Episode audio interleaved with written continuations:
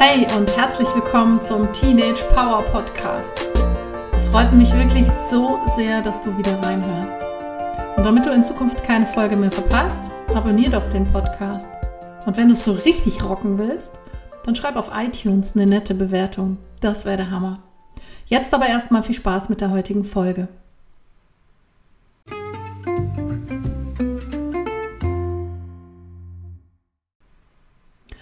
Heute will ich euch mal von einer richtig genialen Kreativitätstechnik erzählen.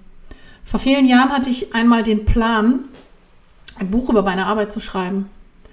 Ich war hoch motiviert und habe angefangen. Doch damals war meine Arbeit ziemlich frustrierend und ich hatte irgendwie immer wieder den Gedanken, was soll denn das eigentlich alles? Und wer soll überhaupt das Buch lesen? Und was kann ich der Welt schon geben, was sinnvoll ist? Ich war mir damals auch gar nicht so richtig darüber im Klaren, was das überhaupt für ein Buch werden soll. Ein Sachbuch, ein Buch über den Alltag mit allen witzigen und auch auf nicht so witzigen Dingen. Naja, und irgendwann habe ich es dann aufgegeben. Ich war so frustriert, weil ich so vielen äußeren Bedingungen im Job ausgesetzt war, die ich nicht lösen konnte. Und das hilft natürlich beim Buchschreiben auch nicht wirklich. Und dann hatte ich die Gelegenheit, den Job zu wechseln, beziehungsweise die Schule zu wechseln. Und da waren auf einmal wieder Dinge möglich. Ich konnte meine Ideen verwirklichen und wirklich wirksam sein. Und ich habe auch schon mal darüber gesprochen, dass also auch die Pandemie da echt ihren Anteil dran hat. Also ich kann der Pandemie so viel Positives abgewinnen, weil ohne hätte ich so vieles einfach nicht gemacht. Und unabhängig von dem ganzen Scheiß, der gerade um uns herum passiert und einfach schon so lange passiert, habe ich meine Vorteile daraus ziehen können. Und dann habe ich während einer Ausbildung die Walt Disney Methode kennengelernt. Und ich erinnere mich noch total gut dran, wie ein Teilnehmer der Robin mich durch diese Übung durchgeführt hat. Und ich hatte auf einmal so viele Aha-Erlebnisse und ich hatte Erkenntnisse. Und von dieser Energie zehre ich heute noch. Und diese Methode oder die Strategie geht auf Walt Disney, den Mitbegründer der weltbekannten Disney Company, zurück. Und Disney war ein Mensch mit extrem ausgeprägten Träumen und Visionen. Bekanntermaßen konnte er seine Visionen auch immer umsetzen. Und wenn er sich Ziele setzte, dann durchlief er immer drei Phasen. Der kreative Träumer, der realistische Planer und der konstruktive Kritiker. Und für jeden dieser drei Positionen hatte Walt Disney einen anderen Raum, in denen er quasi die jeweiligen Phasen durchlief. In meiner NLP-Ausbildung benutzen wir sogenannte Raumanker, also Zettel oder Gegenstände, die auf dem Boden liegen und als verschiedene Räume dienen. Und ich erinnere mich noch total gut dran, dass meine Visionen da so klar waren. Ich wollte die Schule einfach zum geileren Ort machen und ich wollte auch endlich dieses Buch schreiben. Der nächste Schritt war dann der Planer. Da war dann, nachdem ja meine Vision so klar war, auch sofort klar, was zu tun war. Ich brauchte Struktur und ich brauchte Hilfe beim Buch. Und damals war eine sehr nette Frau in meinem Kurs, die zu dieser Zeit Buchmentorin war. Und die konnte ich dann direkt an dem Tag noch ansprechen und um Hilfe bitten.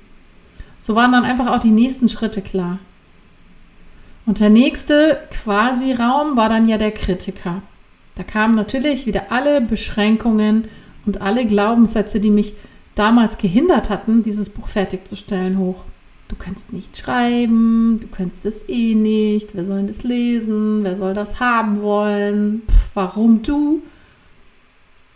Und meine Antwort dann darauf war, dass ich nochmal mit allen Kritikpunkten im Gepäck den Traumraum, also den Träumer nochmal betreten wollte, weil ich irgendwie das Gefühl hatte, vielleicht kriege ich da Antworten. Und das war der Wahnsinn, ich sag's euch.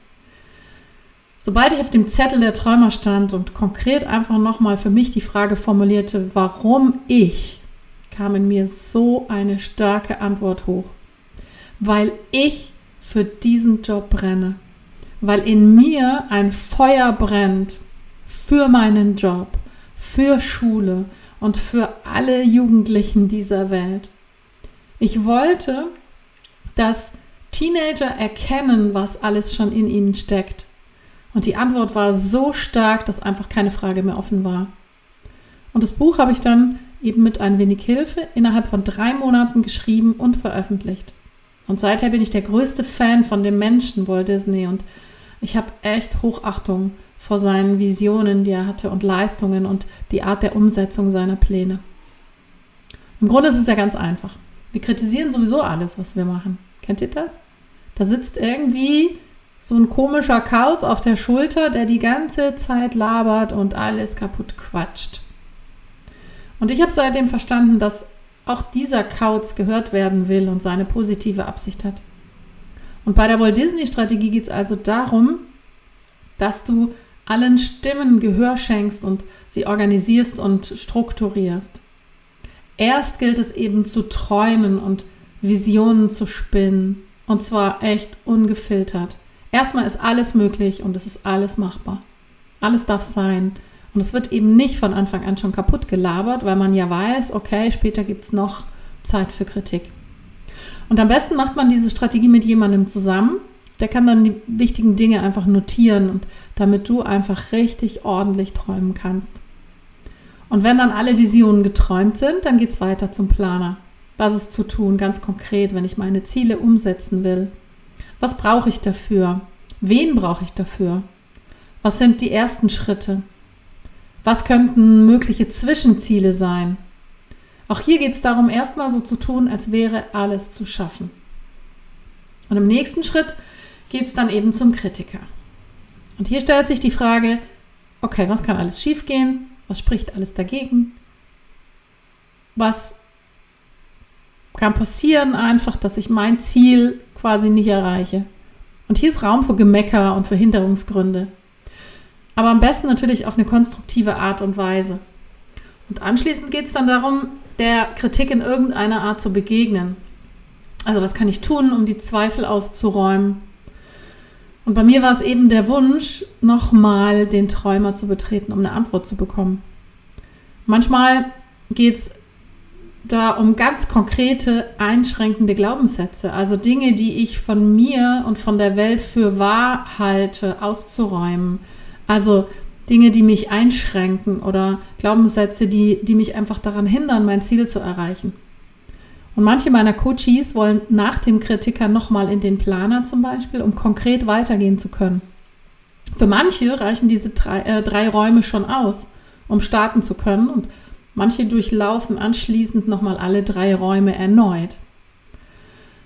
Seit dieser Strategie gibt es für mich zumindest was das Bücherschreiben anbelangt, keine einschränkenden Glaubenssätze mehr. Das zweite Buch für Eltern ist schon seit einiger Zeit in Arbeit und soll nächstes Jahr veröffentlicht werden.